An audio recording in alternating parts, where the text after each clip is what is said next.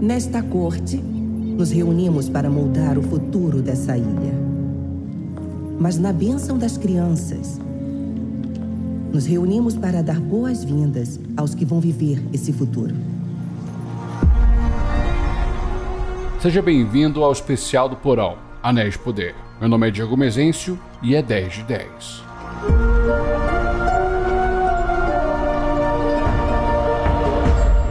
Já joga os dados na mesa, pega um pedaço de pizza e enche teu copo. Vamos falar sobre o episódio 4, A Grande Onda.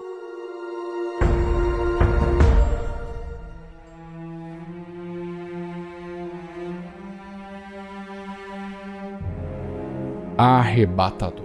Esse é o termo que vou usar para este episódio. E como é de costume, antes de começar a falar sobre o episódio, digo que não sou um tolkienista, um estudioso de Tolkien. Sou apenas um leitor comum dando meus pitacos sobre a série.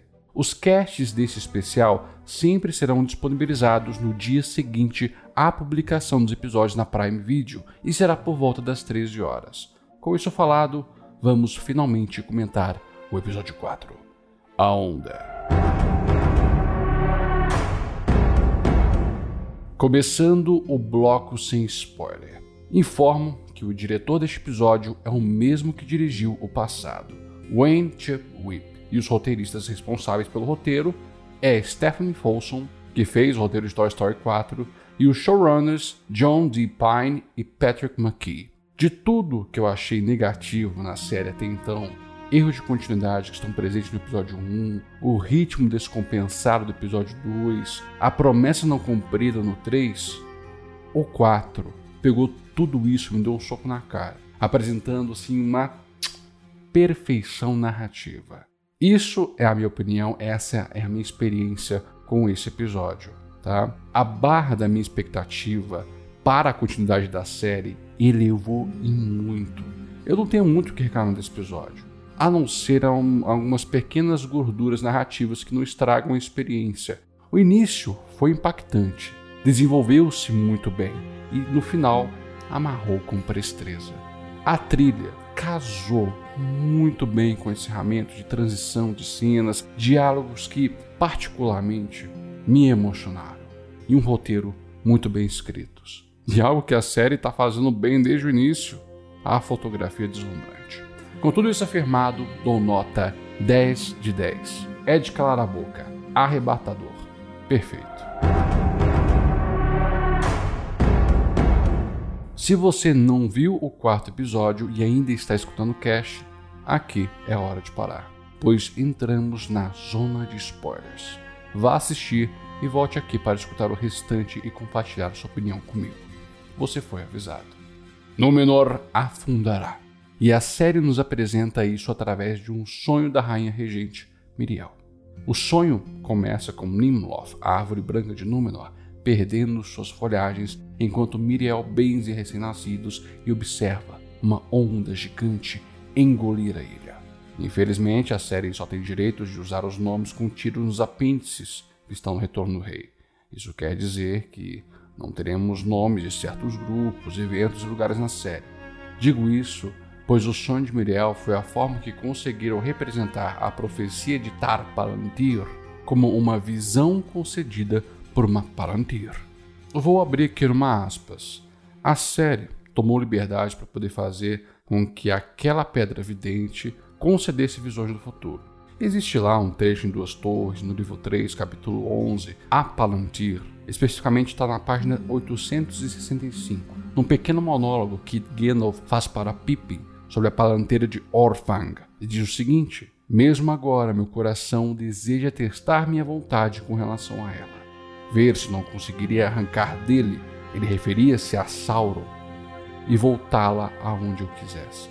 Olhar através de amplos mares de água e de tempo para Tirion, a Bela, e perceber a mão e mente inimaginável de Fëanor em seu labor, enquanto floria uma árvore branca e dourada. Nesse discurso, abre precedente para pensarmos que a pedra se pode ver o presente, passado e futuro. As palantiri eram pedras esféricas usadas para comunicação e poderiam conversar com outra pessoa do outro lado do continente que tivesse com outra Palantir. Havia sim uma em Númenor, e ela estava com Amandil. Foi um presente dos Eldar aos Númenóreanos fiéis, pois foi a forma que eles conseguiam se comunicar no tempo em que os elfos foram proibidos de ir à ilha de Númenor. Amandil é pai de Elendil, e quando Númenor está para ser engolfada pelo mar, Elendil pega a Palantir e a leva para a Terra-média. Aqui fecha aspas. Ainda no núcleo de Númenor, vemos a impetuosidade e prepotência da Galadriel enfrentando a Miriel e também intimando ela a ir para a Terra-média enfrentar o mal. Quando lhe é negado, ela demanda audiência com o verdadeiro monarca da ilha, Tar Palantir. E ela recebeu um cálice à boca tão satisfatório. Nossa senhora, e a jogada lá com o Halbrand. Eu tenho que confessar que essa impetuosidade da Galadriel tá começando a ficar muito chata até para mim. Mas não é uma descaracterização do personagem. Não se trata de inocência, como muitos aí estão falando pela internet. Se trata de orgulho. Galadriel se porta como se ela estivesse conversando com crianças, sendo ela um ser de milhares de anos. E quando ela invade os aposentos de Tar Palantir e se depara com o seu estado precário, ela realiza a perspectiva de Miriel e se espanta com a mortalidade do homem pela sua breve longevidade. Miriel quer mandá-lo embora, pois sua presença está gerando conflito na população. E isso é pelo temor que o povo de Númenor caia para o lado sombrio e a ilha assim sucumbirá. Então ela mostra a Palantir para a elfa e ela vê a ilha afundando. Ela até questiona assim: é eu que vou causar isso? E o que eu disse no episódio 3 meio que se concretizou nas palavras da Rainha Regente. Escuta só. Palantiri mostram muitas visões.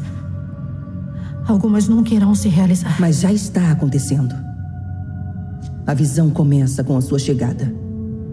Acredita que eu vou causar a queda de Númenor? Só Númenor pode causar a própria queda.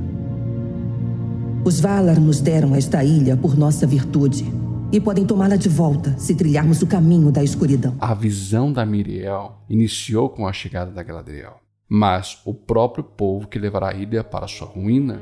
Então a Miriel ela teme que o seu povo entra em embate com a presença da elfa e isso, esse embate, irá causar a, a ilha a afundar. Bem, esse embate já está acontecendo, né? Mas vou me segurar aqui. O episódio finaliza com Galadriel partindo para o navio e as folhagens da árvore branca caindo. Então Miriel volta atrás de sua palavra e vai até a Terra-média com um exército minoriano. Aqui termina o episódio. Neste mesmo núcleo temos Earien. E, olha, nada de interessante é mostrado. Vemos ela começar a interagir ali com o filho do Ar-Pharazôn. E o Ar-Pharazôn, assim, ele é uma parte importante que está sendo mostrado.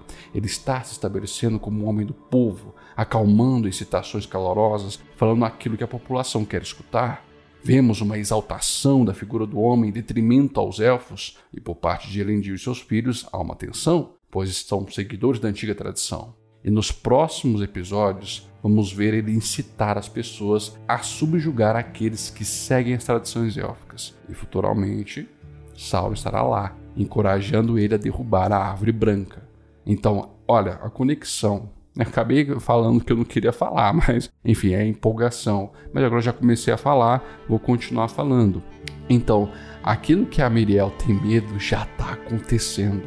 As pessoas, desde o vigésimo rei de Númenor, que as tradições, desculpa, desde o décimo rei de Númenor, que as tradições dos Valar vão sendo deixadas para trás, até culminar a vontade dos próprios Númenóreanos em exaltar a sua própria figura e começar a repudiar né, a religião dos Valar, os fiéis. O conflito entre homens do rei, que como são denominados aqueles que exaltam a figura do homem, e os fiéis, aqueles que seguem a fé dos Valar, aqueles que são fiéis às tradições antigas. Mas como eu já mencionei Sauron, ainda que permanecemos aquele joguinho mental que a série faz. Halbrand fala manso com Ar-Pharazôn quando ele está preso. E também tem ali uma passagem que ele diz o seguinte: Em uma situação assim, me parece que seria útil identificar o que o seu oponente mais teme. E explorar isso? Não. Dê a eles uma forma de controlar isso. Para você poder controlar eles. Cara, que frase suspeita, né?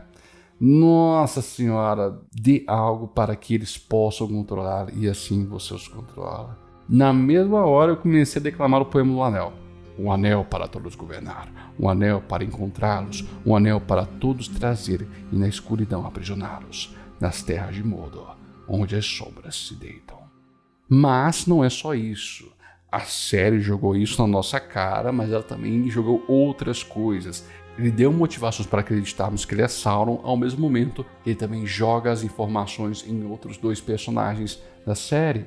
E estou falando, é claro, de Adar, confesso. Que presença esse personagem tem. Ele pode de fato ser o último elfo corrompido por Melkor, pois ele ainda carrega a armadura élfica, o brasão de Gil-galad está nas suas ombreiras, o mesmo brasão que vemos nas ombreiras de Galadriel no primeiro episódio, mas a fala dele pro Arondir... Você ouviu muitas mentiras. Algumas tão convincentes que até as pedras e raízes acreditam nelas agora. Para esclarecer tudo, seria quase necessário criar um mundo novo. Mas isso é algo que só os deuses podem fazer. E eu não sou um deus. Pelo menos. Ainda não. Sauron não queria ser o rei da Terra-média. Ele queria ser glorificado como um deus. Agora, nesse mesmo núcleo também, lá do Arondir, Bronn e Tel, temos a frase dita pelo taverneiro da vila abandonada, Waldreg. Sabe o que é aquilo? Não é uma espada. É um poder feito pelos nossos ancestrais pela mão do próprio mestre. Um belíssimo servo que foi derrotado, mas vai retornar já ouviu falar dele? Ouviu falar de Sauron? Você deve ter visto no céu. Já faz algumas semanas. A estrela cadente. A hora dele está chegando. E temos que estar prontos. Essa frase aqui é só para a série tentando novamente induzir-nos a pensar que o estranho possa ser o Sauron. E eu, eu reafirmo aquilo que eu falei no episódio passado. O estranho quer ir para Mordor. Eu ainda tenho imensão nisso. Mas vamos ver o que, que vai acontecer né, em relação a isso. Para finalizar esse bloco, vou falar do melhor núcleo do episódio: Elrond e Durin. Eles foram esquecidos no episódio passado, né? Dos eventos que ocorreram no episódio 3. Vemos a torre que ficará forja de Celebrimbor. Ela está sendo levantada com a ajuda dos anãos. E ainda assim, o elfo artífice parece aflito e ansioso. Ele fala para Elrond que Durin está escondendo algo. E eu vou falar aqui no bloco posterior um pouco mais sobre isso. O que quero falar desse núcleo é que, nossa, não tem como falar de uma forma que não deixa a gente ficar um pouco emocionado, porque foi bastante impactante. Porque ele retratou relação de pais e filhos, amizade, crença, ideais, né? Elrond é, ele vai até Casadum falar com Durin, mas ele também está evitando o amigo. E Dissa mente sobre as suas atividades. Ele está na velha mina abaixo do espelho água. Lá há as câmaras com os veios de Mitril. E Durin, quando é encontrado pelo amigo e ele o questiona, pede para que faça um juramento pela montanha e roga os termos que, caso os quebrasse, o poder da montanha condenaria ele e seus descendentes à tristeza até os últimos dias deles na Terra-média. Rapaz, esse juramento vai reverberar e me parece que o Elrond não leva essa crença a sério, porque ele daria um jeitinho brasileiro, dar uma boladinha nela, jurando pelo próprio pai com a palma na pedra. Mas a montanha tem poder, pois quando a passagem desliza e quatro anões são trancados lá dentro, Dissa canta nos salões e a pedra responde a esse canto. Elrond fica até impressionado e Durin III, o rei, manda fechar a mina. E é aí que vemos o lapso da ganância dos anãos e a sua ira. Durin IV esbraveja, furioso com seu pai. Às vezes eu queria dizer a ele exatamente o que eu penso dele. e nunca mais falar com aquele bode velho.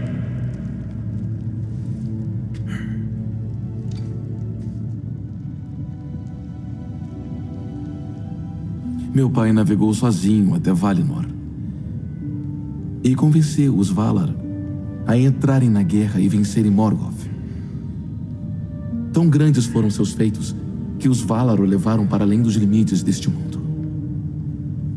Para sempre carregar a estrela vespertina pelos céus. Por muitos anos, ao escurecer, eu olhava para ela, imaginando o que ele pensaria se estivesse me vendo. Sentiria orgulho pelo que eu fiz com o seu legado? Ou decepção? Pelas inúmeras vezes em que não estive à altura dele. Porém, uma noite me ocorreu que eu adoraria ouvir qualquer crítica. Contanto que tivesse a oportunidade de ter mais uma conversa com meu pai. Não desperdice o tempo que ainda tem com o seu. Que pancada. Que pancada. Não tem como não ficar emocionado. Todos nós temos uma pessoa em nossas vidas que se foi. Seja pai, mãe, irmão, avô, amigos. E cada momento, cada segundo que tivemos com elas, ainda assim não foram suficientes. Até mesmo para um elfo, para um anão, todos nós queremos uma última conversa. E ainda tem gente que fala que o roteiro dessa série é ruim, cara. Algo que eu fiquei intrigado nessa série é o próprio Celebrimbor. O projeto não é somente uma torre com uma forja capaz de gerar uma chama quente com uma língua de dragão e tão pura como a luz de uma estrela. Ele precisa que ela fique pronta até a primavera. Mas por que ele precisa que fique pronta até a primavera? Eu especulo que eles estejam no outono, porque no episódio 1 as folhagens de Lindon estavam bem alaranjadas, sabe? Então o prazo é bem curto para uma construção de tamanha magnitude. Né? E Gil-galad não forneceu ajuda para Celebrimbor, apenas mandou Elrond para auxiliá-lo. E chamo atenção para algo que foi nos dito através de um diálogo no primeiro episódio entre Elrond e uma elfa atendente. Arauto Elrond. Finalmente. Até parece que eu estava tentando me esconder. O que houve? O conselho pediu para informá-lo que não poderá participar da próxima reunião. É só para os senhores élficos. Houve uma reunião entre os senhores élficos e Elrond não participou. Não sabemos o conteúdo dessa reunião, mas provável que a conversa tratava do desejo que ela é. Quem mais estava nessa reunião? Por que o Galadriel não forneceu a força abração necessária para fazer a torre? Eu digo isso porque Anatar, o Senhor das Dádivas, dá as ideias dos anéis para Celebrimbor. E se já há alguém o sondando, alimentando com ideias para poder fazer esses anéis? Por isso, há um prazo curto a ser cumprido. Cara, isso é pura especulação, achismo. Mas me deu esse estalo porque Anatar vai até Gil-galad para poder oferecer presentes e Gil-galad recusa. Ele fala para Celebrimbor tomar cuidado e Celebrimbor fez os anéis de poder. Por isso que me deu esse estalo, que Elrond na verdade está ali só para ser os olhos de Gil-galad. Mas agora me diga você, o que você achou deste quarto episódio? Mande um recadinho no Twitter e no Instagram, no arroba Dados no Porão. Toda última sexta-feira do mês tem cache de e-mails. E se quiser que o seu recado seja lido, mande seu parecer para dadosnoporão.gmail.com. E temos um plano de assinaturas no PicPay e Catarse. Você pode escolher entre dois tipos de assinaturas. Caso se torne apoiador, você ganhará desconto na loja Dados Porão e também, em uma delas, você terá acesso ao grupo de Telegram do DNP e um cache mensal exclusivo para os apoiadores. Nós também temos um Pix. A chave é o e-mail dadosdoporão.gmail.com. Contribua com o valor que você quiser. Considere apoiar para fazer esse projeto crescer. Sem mais, eu te vejo na segunda e não se esqueça dos seus dados. O jogo é no porão.